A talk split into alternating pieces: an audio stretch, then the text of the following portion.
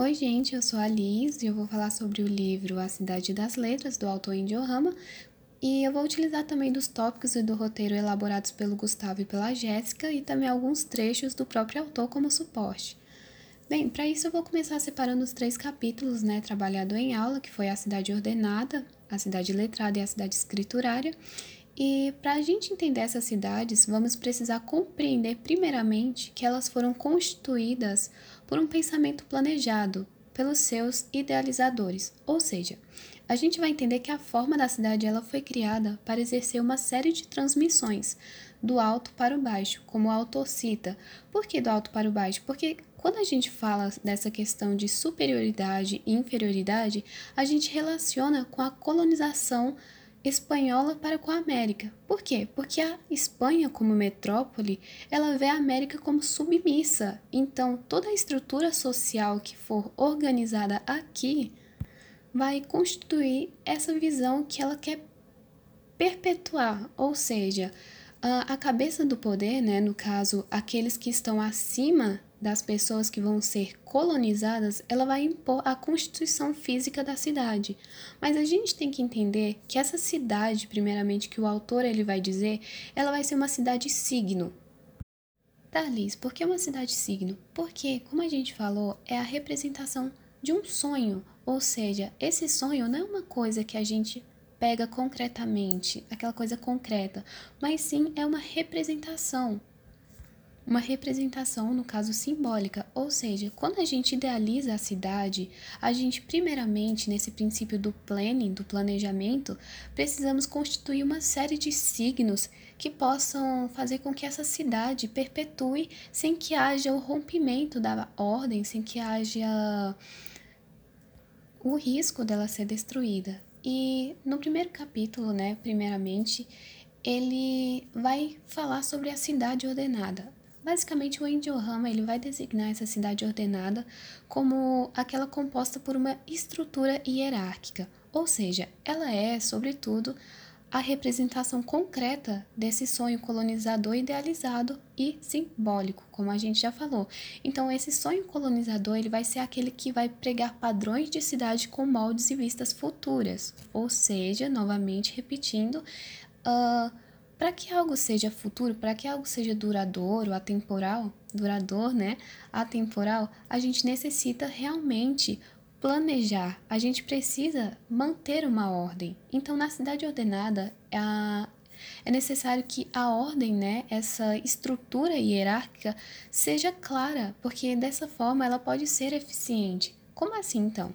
O autor ele vai dizer que a ordem ela deve ser estabelecida antes da cidade existir porque dessa forma a gente vai impedir toda e futura desordem, ou seja, para que não exista né, essa desordem, uh, é necessário então um projeto racional prévio. Ou seja, eu primeiro vou pensar em como deve ser a constituição dessa cidade que eu vou criar, que eu vou idealizar, mas antes dessa construção ser efetuada, previamente eu vou ter que pensá-la, né? Então, por meio de uma concentração de poder. Então, foi por isso que basicamente falamos sobre essa estrutura hierárquica, porque esse poder ele necessita ser absoluto e muitas vezes também ideológico. Ideológico por quê? Porque o autor fala da cidade signo, como a gente já falou novamente. Uh, novamente, voltando a essa questão atemporal, quando a gente fala de uma ordem dos signos, a gente acredita que eles possuem uma duração atemporal, porque o signo, como coisa, como a representação de uma coisa, ele não pode ser destruído. Ou seja, quando a gente tem um objeto, quando a gente tem um objeto pensado, supondo eu tenho um computador e eu idealizei esse computador, se eu destruo, o objeto vai ser destruído, mas a palavra, né, aquela, aquele modelo, aquela idealização que eu tinha criado, não vai ser destruída. Então é isso que ele pensa como a cidade signo. É isso que ele pensa porque a cidade signo vai ser criada primeiramente previamente e ela não vai ter o risco de ser destruída se assim ela for pensada, se assim ela for planejada. E bem, no tópico que o Gustavo identificou, né, evidenciou muito bem, ele vai dizer assim: as cidades elas foram criadas para seguir um regimento de hierarquia, né? Então elas seriam regidas pelo poder e tudo isso para quê? Para que houvesse uma ordem na sociedade. Então as cidades elas não seriam criadas para o presente, mas elas seriam criadas para o futuro. Toda uma arquitetura, né, arquitetura seria sistematicamente calculada. Esse cálculo, então, ele teria uma perfeita divisão, né? E como que é o exemplo do, do tabuleiro de xadrez, né? Que ele é inspirado em obras barrocas para sua construção. Ou seja, quando a gente olha um tabuleiro de xadrez, a gente percebe que durante a jogada e tudo mais, a sua organização até mesmo até mesmo estética e tudo mais, tem uma certa ordem, né? Ela tem uma certa uma certa perfeição. Então é com esse caráter que o professor professor, o que, que eu tô falando? Que o autor ele tenta associar. E tá, ok, a gente falou sobre uma cidade ordenada que necessita de ordem e tudo mais. Então, o que seria a cidade letrada? Bem, a cidade letrada seria aquela em que a gente consegue ler algo impalpável, ou seja, que mesmo após a sua construção material, né, aquilo que já se tornou palpável, ela vai prevalecer viva durante e ininterruptamente as remodelagens a qual a cidade vai ser exposta. Ou seja, quando a cidade ela for construída fisicamente, a gente vai conseguir que suas características, as suas remodelagens permaneçam, mesmo que ela em si já tenha sido destruída. É por isso também que a gente vai dizer que no caso da cidade letrada, existem coisas a, ser, a serem lidas, né? Ou seja, a cultura, a sociedade, todas as casas da urbe, elas vão poder, elas vão poder ser lidas porque os significados sonhados e arquitetados foram significantemente é, constituídos. Bem, falar de significado, significante é uma coisa um pouco complexa, né? Então, é bom que vocês entendam que o significado, quando a gente fala que algo tem um significado, a gente está falando de um conceito mais abstrato, ou seja, a gente está falando de um signo, né? Como eu já expliquei anteriormente, que é aquilo que não é necessariamente concreto, é aquilo que já foi pensado. Agora, o significante, nesse caso, ele vai ser vai ser a coisa concreta, ou seja, a gente pode dizer que a urbe, né, ela é um significante, ela é a parte concreta de um significado. Eu não sei se isso está muito claro, mas eu acho que dá para entender. E bem, então eu vou avançar para os tópicos sem mais delongas. E a cidade letrada, né, portanto, ela vai trabalhar com a função da orientação do indivíduo e das coletividades uh, rumo a um foco civilizador.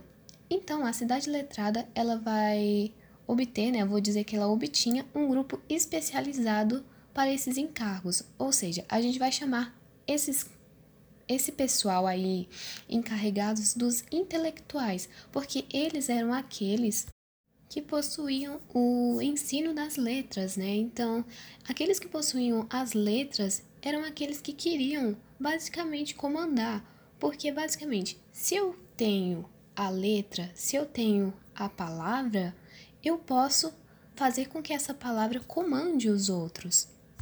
E nessa época é evidente que a que a letra, né, que ela tinha um caráter sacerdotal. Então esse pessoal, eles sempre estavam exercendo um alto, um alto um alto ministério, eles estavam sempre numa classe muito superior aos outros, eles queriam mandar. Esses setores eclesiásticos, então, a gente vai dizer que eles começaram a ruir quando a laicização, que começa sua ação no século XVIII, foi substituindo-os por intelectuais civis profissionais na sua maioria. Ou seja, a gente percebe que antigamente quem tinha o domínio da palavra podemos dizer até no caso dos jesuítas, aquele pessoal que veio com a missão civilizadora, não somente de catequizar, como também de ensinar, né, de ensinar as letras, eles foram sendo substituídos pelo pessoal que também estava aprendendo a língua, que estava aprendendo a dialogar, a conversar, a escrever. Só que esse vai ser um assunto que a gente vai trabalhar também na cidade escriturária, que é basicamente esse momento em que a gente percebe claramente a hierarquização existente dentre a palavra, dentre a língua, a separação que existe entre o saber, uma saber a letra e o não saber, saber qual letra, né? Qual, qual idioma você está falando, qual que é o idioma superior, qual que é o inferior, mas a gente vai começar a perceber que existia a necessidade em quebrar essa ideia de superioridade, inferioridade, visto que o civil, ele era a maioria, o civil estava crescendo e ele precisava ser adequado àqueles que estavam no alto mando, aqueles que tinham palavras muito complicadas que mesmo eles tentando mandar no pessoal, tentando falar, impor suas vontades, eles não iam conseguir. Por quê? Porque se a pessoa não entende o que ele está falando, não entende a maneira que ele está se colocando, é muito difícil a língua, é muito difícil essa comunicação, eles vão tendo seu poder, né, gradativamente diminuído, né? Então, é por isso que a gente entende que novamente falando essa questão hierárquica, né? Essa questão de dizer que a cidade letrada articulou sua relação com o poder é basicamente a mesma que afirmar que aqueles que manejavam apenas estavam estritamente associados às funções de poder. Porque se você tem a palavra, se você tem, não a palavra falada, a palavra escrita, a palavra letrada que eu digo, né? Uh, você tem o domínio, você tem o poder daqueles que não a contêm, né? Daqueles que não a têm. Porque por meio dessa letra, né? Por meio dessa cidade letrada que a gente está falando, uh, a gente pode constituir leis, regulamentos, proclamações, cédulas, propaganda, e tudo isso pode criar uma ideologia ideologização destinada a sustentá-lo e justificá-lo, ou seja, eu crio certas ideologias, como eu posso escrever sobre elas, como eu posso é, dar de uma maneira letrada essas ideologias para com aqueles que estão me vendo, eu vou ter o domínio sobre eles, ou seja, eu posso justificar a forma que eu estou que eu estou governando, eu posso sustentar o meu poder, porque eu tenho a palavra falada. E basicamente aí que a gente vai entender a cidade escriturária. Por quê? Uh, o autor vai dizer que, acima de tudo, a distância em relação ao comum da sociedade foi basicamente a distância entre a letra rígida e a fluida palavra, né? A fluida palavra falada, que fez a cidade letrada uma cidade escriturária. Por quê?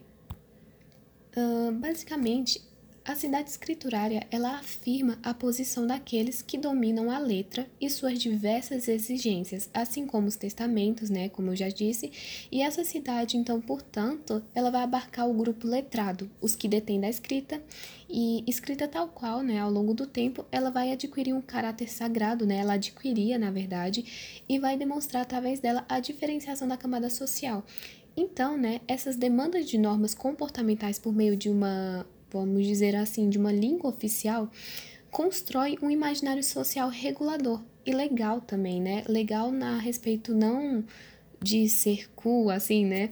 É legal acerca da legalidade, né? Então, que irá interagir com a diversidade populacional uh, existente nas urbes latino-americanas. Por quê? Quando a gente entende que existe uma diferenciação da língua oficial, daquela língua falada pelos que estão lá em cima e de uma língua pelos que estão abaixo, a gente entende que existe uma cidade escriturária destinado a aqueles que têm o poder e aqueles que querem perpetuar esse poder. E é por isso que a gente retoma ao início da explicação quando a gente falou sobre eles criarem uma cidade por meio da ordem. Então a gente não pode descartar os modelos de cidades como se fossem totalmente diferentes, porque acabam que um, um é, se correlaciona, né? Eles correlacionam com os outros. Porque quando a gente fala de cidade letrada, a gente vê que a cidade escriturária também compartilha dessa cidade letrada. E quando a gente vê também essa cidade escriturária, a gente percebe que a cidade ordenada também, né, a cidade escriturária, na verdade, depende da cidade ordenada, porque para ela existir, ela vai precisar de uma ordem. Só que é nesse momento da cidade escriturária, né, ao longo do, do, do texto desse terceiro tópico, né, que a gente trabalhou, a gente vai perceber que foi um período da história da América Latina que é marcado pelo domínio da oralidade nas áreas mais afastadas dos centros urbanos. Então, isso vai gerar a ampliação do universo letrado por meio da subordinação da oralidade à escrita, ou seja, eu preciso uh, não somente falar, mas eu preciso escrever. Eu tenho importância se eu escrevo. Eu dou importância àquilo que eu falo se eu escrevo, se eu coloco aquilo no papel, que foi basicamente o que a gente falou sobre a língua oficial. Então vai ganhar destaque as narrativas literárias e jornalísticas.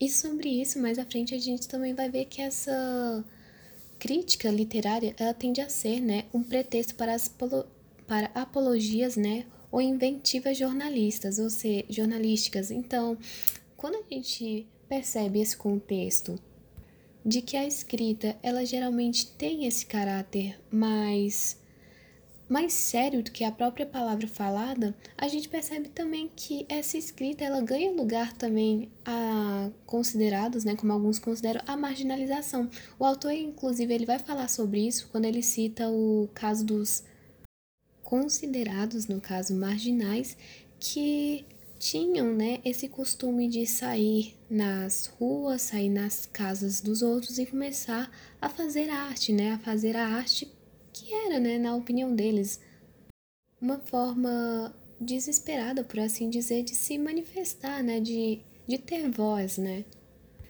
E é claro, numa constituição de mundo que a gente percebe o valor da escrita, né, idealizado também, a gente vai ver que essa que esse qualificativo denigridor, ele vai se reiterar no diálogo daqueles que vão dizer que são idiotas, aqueles que pintam paredes, aqueles que rabiscam sem sem a preocupação de que estejam escrevendo certo, porque no caso eles vão dizer que escrevem tudo errado, não, não sabem acentuar, não sabem fazer uma série de coisas.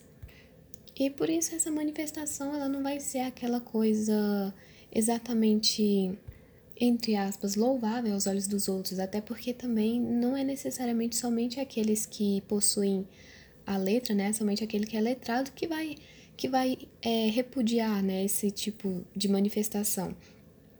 Uh, então, mais à frente, a gente também vai ver, né, que, na verdade, apesar de ter essa manifestaçãozinha, os próprios jornais, né, que tinham esse, entre aspas, também dever de ir contra as ordens injustas que eles recebiam e tudo mais que o pessoal estava recebendo, eles não faziam isso, porque aqui, segundo o autor, o jornalista que denuncia as injustiças e as arbitrariedades dos poderosos, que vão vencer, por fim, esses advogados pobres e tudo mais, isso é tudo meramente é, coisa do imaginário popular, né? Isso não existia porque eram poucas, escassas, os indivíduos que queriam enfrentá-los, que queriam vencer esse tipo de dominação.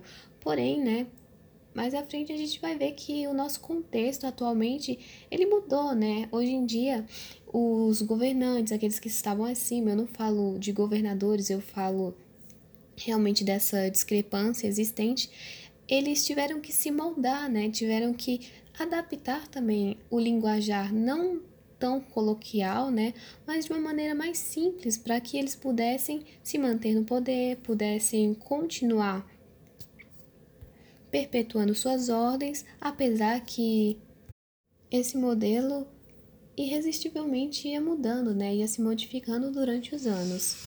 Então, acho que deu para ficar claro, né, que nessa cidade escriturária, a propriedade e a língua, elas delimitavam a classe dirigente, que a língua pública oficial, ela ela tinha esse caráter, né, de rigidez, essa, essa dificuldade para evoluir e, no entanto, a falada não. A falada é aquela que a gente cria, né? A gente tem essa mania de olhar para um objeto, criar uma palavra, e a gente vai conversando, né? Nessa oralidade que é simples. No entanto, a gente percebe que mesmo a língua pública oficial, aquela que era uma fala cortesã, ela teve que se adaptar. Uh, basicamente é isso. Eu espero que tenha facilitado o estudo desse livro e é isso.